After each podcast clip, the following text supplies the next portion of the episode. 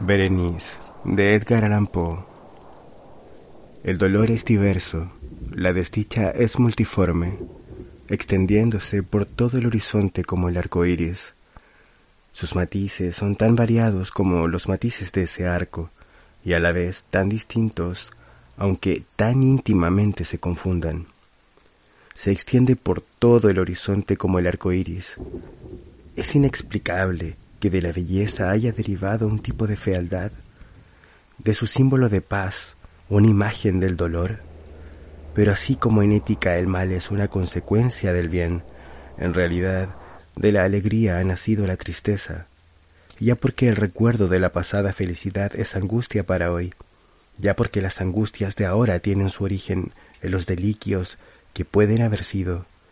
Mi nombre de pila es Egeo, el de mi familia no quiero mencionarlo, y, y con todo, no hay castillo en este país de más antigua nobleza que mi melancólica, sombría residencia señorial.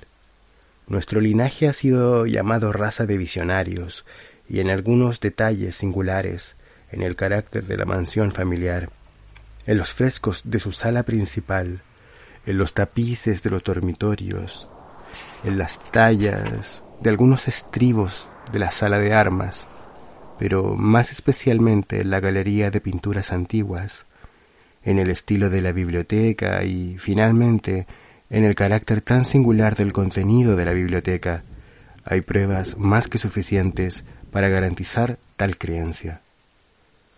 Los recuerdos de mis primeros años se relacionan con esta última sala y con sus libros, de los cuales ya no hablaré más. Allí murió mi madre, allí nací yo. Pero sería en mí pura necedad suponer que yo no había vivido antes, que mi alma no había tenido una existencia anterior. ¿Vosotros lo negáis? No discutamos acerca de esto, puesto que yo estoy convencido de ello. No me propongo convencer a nadie. Queda, sin embargo, en mí un recuerdo de formas etéreas, de ojos espirituales y llenos de significado, de sonidos melodiosos aunque tristes, un recuerdo como una sombra, vaga, variable, indefinida, inconsistente y parecido a una sombra también por mi imposibilidad de poderme librar de ella mientras la luz solar de mi razón exista. En aquella cámara nací yo, y al despertar de la larga noche que parecía, aunque no era la nada, de pronto, en las propias regiones del país de las hadas, en un palacio de fantasía, en los singulares dominios del pensamiento y la erudición monástica, no es extraño que yo mirase a mi alrededor con ojos maravillados y ardientes, que malgastase mi infancia en los libros y disipase mi juventud en fantasías. Pero es singular que pasaran los años y al mediodía de la virilidad me hallara todavía en la mansión de mis padres. Es asombrosa aquella paralización que se produjo en los resortes de mi vida y maravillosa la transmutación total que se produjo en el carácter de mis pensamientos más comunes. Las realidades del mundo me afectaban como visiones, y sólo como visiones, mientras que las delirantes ideas del mundo de los sueños se tornaban a su vez no en lo principal de mi existencia cotidiana, sino real, y efectivamente en mi existencia misma, única y totalmente. Berenice y yo éramos primos, y crecimos juntos en mi casa paterna, pero crecimos de modo muy diferente. Yo de salud quebrantada y sepultado en melancolía, ella ágil, graciosa y desbordante de energía. Para ella el vacar por la ladera, para mí los estudios del claustro, yo viviendo dentro de mi propio corazón y dado en cuerpo y alma a la meditación más intensa y dolorosa, ella cruzando descuidadamente por la vida sin pensar en las sombras del camino o en el vuelo silente de las alas de cuervo de las horas. Berenice, yo invoco su nombre, Berenice, y de las pálidas ruinas de la memoria millares de recuerdos despiertan de pronto a su son. Ah, cuán vívida se me presenta su imagen ahora, como en los días tempranos de sus regocijos y alegrías. Ah, magnífica, y con todo, fantástica belleza, a Sílfide por las florestas de Arnheim, a Náyade junto a sus fuentes, y después, después todo es misterio y terror, y una historia que no debiera ser contada.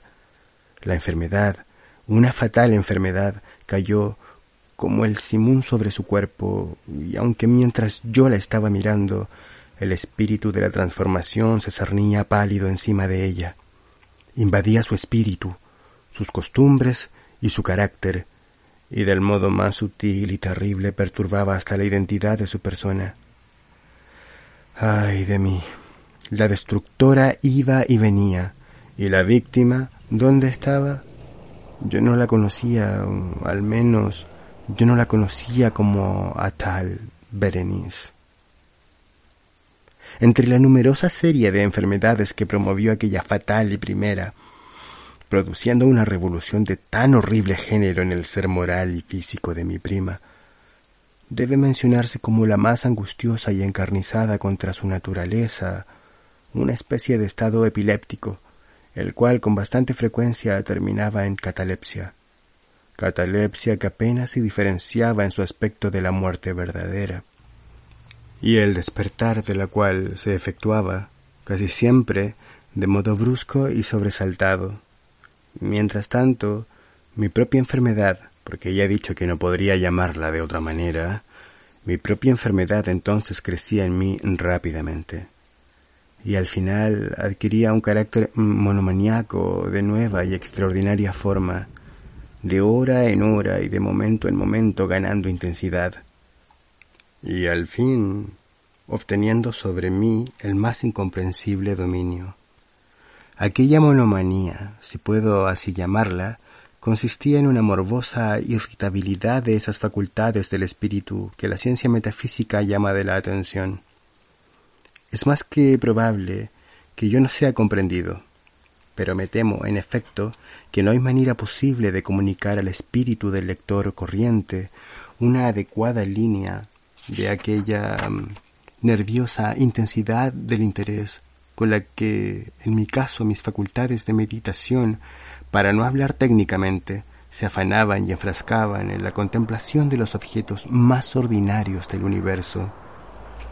Reflexionar durante largas, infatigables horas con mi atención clavada en algún frívolo diseño en el margen o en la tipografía de un libro, quedarme absorto durante la mayor parte de un día de verano ante una delicada sombra que caía oblicuamente sobre la tapicería o sobre la puerta, perderme durante una noche entera observando la tranquila llama de una lámpara o el rescoldo de una lumbre, soñar días enteros con la fragancia de una flor, repetir monótonamente alguna palabra común hasta que su sonido, por la frecuencia de la repetición, cesaba de significar para la mente una idea cualquiera, perder todo sentido de movimiento o de existencia física, por medio de una absoluta quietud del cuerpo larga y obstinadamente mantenida.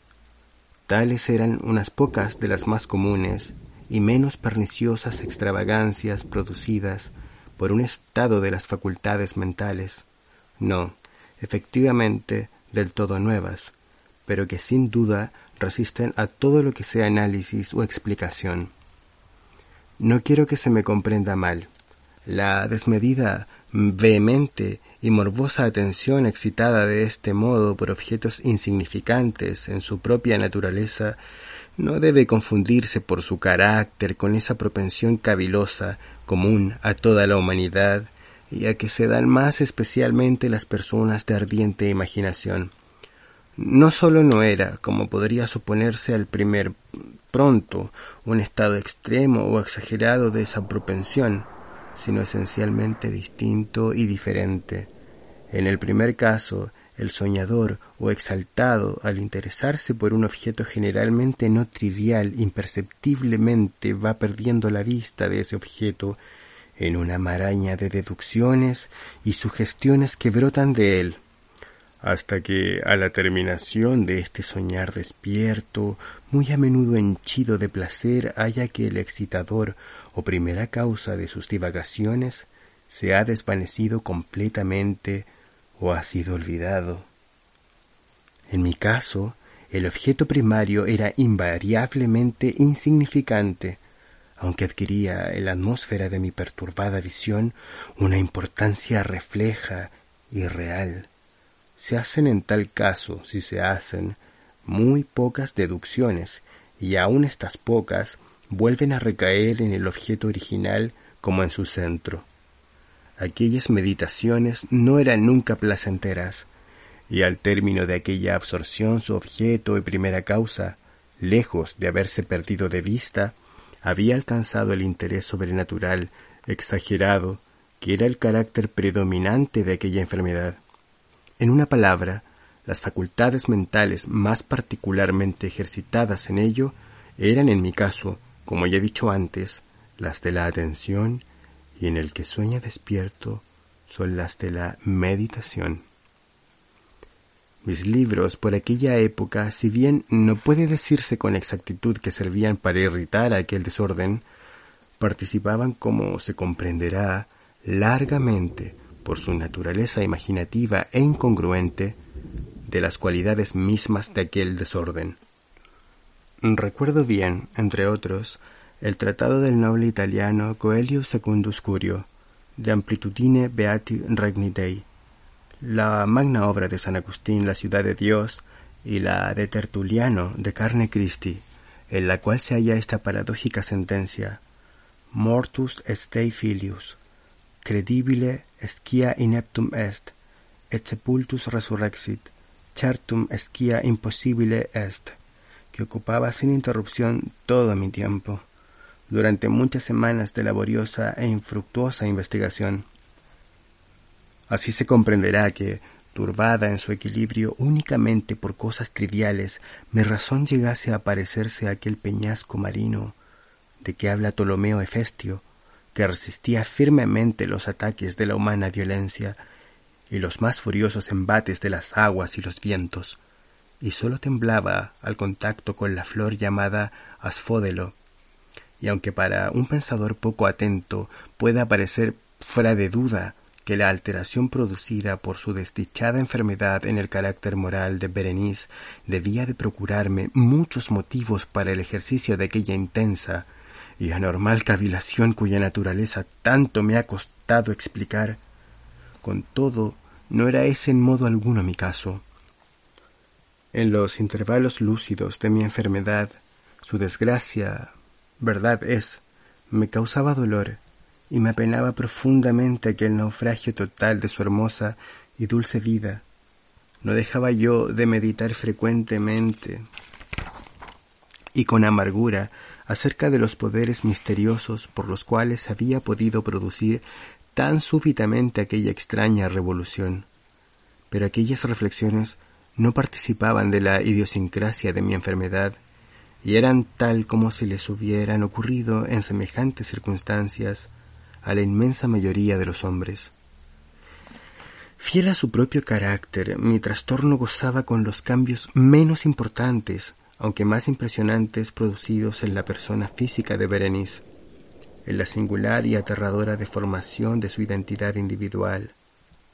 Durante los más brillantes días de su incomparable hermosura, es cosa cierta que no la amé nunca.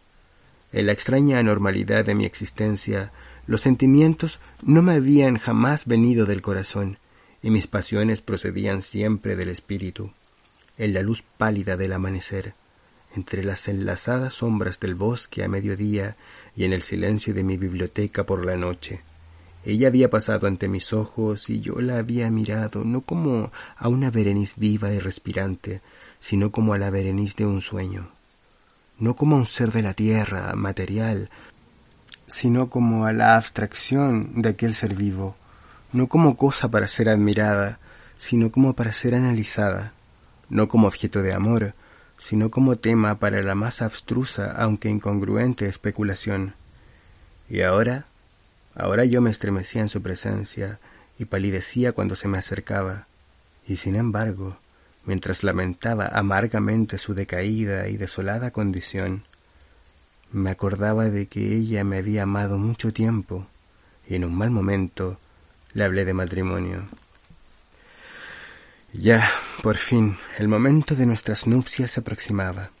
Cuando una tarde de invierno, una de esas tardes fuera de razón, tibias, serenas y brumosas, que son las nodrizas del bello Alción, yo estaba sentado, y solo según yo pensaba, en la habitación del fondo de la biblioteca, pero alzando los ojos vi que Berenice estaba delante de mí. Fue mi imaginación excitada, o la brumosa influencia de la atmósfera, o el incierto crepúsculo de la biblioteca, o los ropajes oscuros que le caían por el rostro lo que le daba un contorno tan vacilante e indistinto. No puedo decirlo. No dijo palabra, y yo, por nada del mundo, hubiera podido pronunciar ni una sílaba. Un glacial escalofrío sacudió todo mi cuerpo. Una sensación de insufrible congoja me oprimía una devoradora curiosidad invadía mi alma y hundiéndome en mi sillón me quedé durante algún tiempo sin respiración ni movimiento, con los ojos clavados en su persona. Ay, su extenuación era extremada, y ni el vestigio más leve de su ser primero se vislumbraba en ninguna línea de su contorno. Mi ardiente mirada se posó finalmente en su rostro. Era la frente alta, y muy pálida, y singularmente serena, y los cabellos, un tiempo azabachados, caían en parte sobre ella, y sombreaban las hundidas sienes con innumerables rizos que eran ahora de vívido y rubio color en desacuerdo, por su aspecto fantástico, con la predominante melancolía de su rostro. Los ojos aparecían sin vida, sin brillo, y al parecer sin pupilas, y yo aparté involuntariamente la mirada de aquella vidriosa fijeza, para contemplar sus labios delgados y contraídos. Se abrieron y con una sonrisa extrañamente significativa los dientes de la transformada Berenice se descubrieron lentamente ante mi vista. Quisiera Dios que jamás los hubiese contemplado, o que luego de hacerlo me hubiese muerto. El ruido de cerrarse una puerta me distrajo y al volver a levantar los ojos hallé que mi prima se había ido ya de la habitación, pero de la desordenada habitación de mi cerebro. Ay de mí. No había partido y no quería ser echado. El blanco y horrible espectro de sus dientes, ni una mancha en su superficie, ni una sombra en su esmalte, ni una mella en sus bordes había en los dientes de esa sonrisa fugaz que no se grabara en mi memoria. Ahora los veía más inequívocamente aún que los había contemplado entonces. Aquellos dientes, aquellos dientes estaban aquí y allí y en todas partes, y visible y palpablemente delante de mí, largos, estrechos y excesivamente blancos, con los pálidos labios retorciéndose a su alrededor, como en el mismo instante de su primera y terrible presentación. Entonces vino la extremada furia de mi monomanía y luché en vano contra su extraña y terrible influencia. En medio de los innumerables objetos del mundo exterior, yo no tenía pensamiento sino para aquellos dientes, porque ellos yo anhelaba con frenético deseo todos los demás asuntos y todos los diversos intereses quedaron absorbidos en su exclusiva contemplación. Ellos, ellos solos, estaban presentes a mi vista mental, y ellos, en su única individualidad, se convirtieron en esencia de mi vida mental. Los contemplaba en todos sus aspectos, los volvía en todos los sentidos, escudriñaba sus caracteres, me espaciaba acerca de sus particularidades, estudiaba su conformación, divagaba acerca del cambio de su naturaleza, me estremecía al atribuirles a la imaginación una facultad sensitiva y consciente, y aun cuando no les ayudase los labios, una capacidad de expresión moral. De Mademoiselle Salé se ha dicho que todos sus pasos eran sentimientos, y de Berenice yo creía más formalmente aún que todos sus dientes eran ideas. Eran ideas. Ah, aquí estaba el estúpido pensamiento que me mataba. Eran ideas. Ah, por eso yo las codiciaba tan locamente. Yo comprendía que sólo su posesión podía devolverme la tranquilidad, restituyéndome la razón. Y así se cerró la tarde sobre mí. Y luego vino la noche, y demoró y pasó. Y el día otra vez amaneció, y las brumas de la otra noche se iban acumulando en derredor, y todavía yo permanecía sentado, inmóvil en aquella habitación solitaria, y todavía estaba yo sentado y sumergido en meditación, y todavía el fantasma de los dientes mantenía su terrible dominio, mientras con la más vívida y horrorosa perceptibilidad flotaban derredor, por entre las luces y las sombras cambiantes de la habitación. Al fin estalló por encima de mis sueños un grito como de horror y angustia, y luego, tras un silencio, siguió el rumor de voces agitadas mezclado con algunos sordos gemidos de pena o de dolor. Me levanté de mi asiento y abriendo violentamente una de las puertas de la biblioteca, vi parada en la antecámara una sirvienta, anegada en lágrimas, quien me dijo que Berenice ya no existía. Había sido arrebatada por la epilepsia aquella mañana temprano, y ahora, al cerrar de la noche, la tumba estaba dispuesta para su ocupante, y todos los preparativos para el entierro estaban terminados. Me hallé sentado en la biblioteca otra vez, sentado y solo. Me parecía como si acabara de despertar de un sueño confuso y exaltador. Comprendí que ya era medianoche y estaba muy cierto de que, desde la puesta del sol, Berenice había quedado enterrada. Pero de aquel doloroso intervalo que había pasado ya no tenía real, al menos definida, comprensión. Y con todo, mi memoria estaba repleta de horror, horror más horrible por ser vago y terror más terrible por su ambigüedad. Era una espantosa página en el registro de mi existencia, escrita toda ella de confusos recuerdos. Me esforzaba por descifrarlos, pero en balde, mientras que, de cuando en cuando, como el espíritu de un sonido muerto, el agudo y penetrante chillido de una voz de mujer parecía estar resonando en mis oídos. Yo había hecho algo. ¿Qué había sido? Me lo preguntaba a mí mismo en voz alta, y los susurrantes ecos de la habitación me contestaban ¿Qué habrá sido? En la mesa que estaba junto a mí ardía una lámpara, y junto a ella había una cajita. Su estilo no ofrecía nada de particular, y yo la había visto muchas veces antes, porque era propiedad del médico de la familia, pero como había ido a parar allí sobre mi mesa, y por qué me estremecí al mirarla, todo aquello no merecía la pena explicármelo, y mis ojos, al fin, se posaron en las páginas abiertas de un libro, y en una sentencia subrayada en él. Las palabras eran las singulares, aunque sencillas, del poeta Ibn Sayyad. Me decían mis camaradas que si visitaba el sepulcro de mi amada, mis penas se aliviarían un poco. ¿Por qué entonces, mientras yo las leía atentamente, los cabellos de mi cabeza se pusieron de punta y la sangre de mi cuerpo se congeló en mis venas? Y se oyó llamar levemente a la puerta de la biblioteca, y pálido como un habitante de la tumba, un criado entró de puntillas. Su mirada estaba enloquecida de terror y me hablaba con voz trémula, ronca y muy queda. ¿Qué me decía? Oí algunas frases sueltas. Me hablaba de un grito salvaje que había turbado el silencio de la noche, de que todos los criados se habían reunido, de un registro siguiendo la dirección de aquel grito, y entonces las inflexiones de su voz se me hicieron espantosamente perceptibles al susurrar a mi oído que había sido violada una tumba que un amortajado cadáver había sido desfigurado y hallado respirando todavía, todavía palpitando, vivo todavía. Señaló mis vestidos. Estaban manchados de barro y de coágulos de sangre.